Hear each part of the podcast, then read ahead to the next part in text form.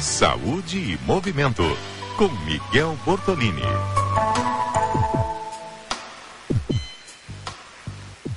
Pois é, hoje o professor doutor Miguel Bortolini conversa com você, ouvinte, sobre diabetes mellitus tipo 2 e exercícios físicos.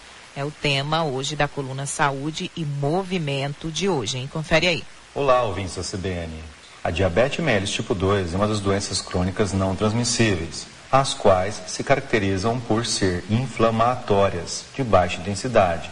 Ela nos envelhece muito mais rápido. Segundo dados do próprio governo, o número de brasileiros com diabetes cresceu 61,8% em apenas 10 anos. Em 2006, éramos 5,5% e passamos para 2016 a 7,8%, sendo as mulheres as mais afetadas. Os dois principais medicamentos no tratamento da diabetes mellitus tipo 2 são metformina e insulina.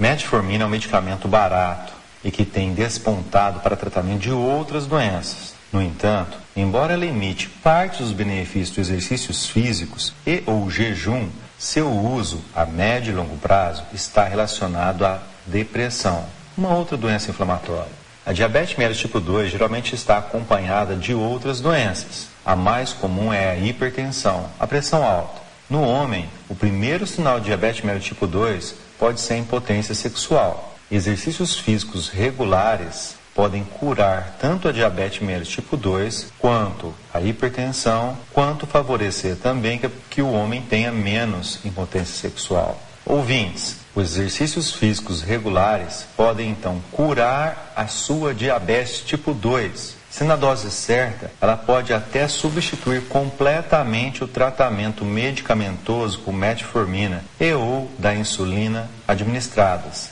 Recomendações: tomar cuidado com o uso de metformina e insulina antes dos exercícios. Eu não recomendo de forma alguma isso, pois os exercícios vão aumentar a captação de glicose e a pessoa pode ter hipoglicemia e passar mal durante a prática de exercícios.